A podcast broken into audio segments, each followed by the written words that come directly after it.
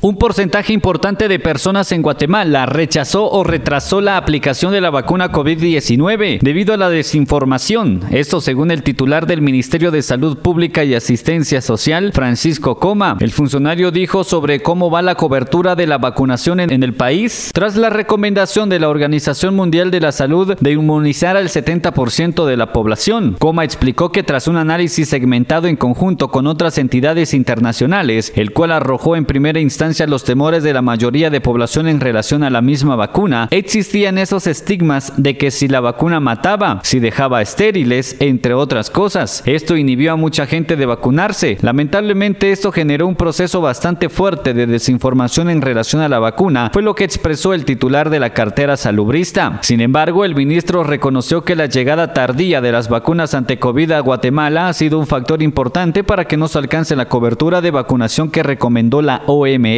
Además señaló que la marca de las vacunas también tuvo que ver con el proceso y su retraso. Todavía con la variante Delta hubo una sensación importante de vacunarse, pero aquellas personas que nunca creyeron en la vacuna nunca se acercaron a un centro de vacunación. Luego se tuvo el tema de la población infantil en donde se hizo el arranque con la vacuna moderna y también había un sentimiento que no era la mejor vacuna, por lo que varios padres de familia no quisieron llevar a vacunar a los pequeños. En ese sentido, también hizo referencia a la variante Omicron en la cual hizo que la población guatemalteca no recibiera un sentido de gravedad. Hasta el momento, el Ministerio de Salud Pública y Asistencia Social indicó que se han administrado 19.179.927 dosis de la vacuna contra el COVID-19. De ese total, 6.763.101 se encuentran con el esquema completo, mientras que 3.409.020 guatemaltecos han sido vacunados con el refuerzo. Emisoras Unidas, primera en noticias, primera en deportes.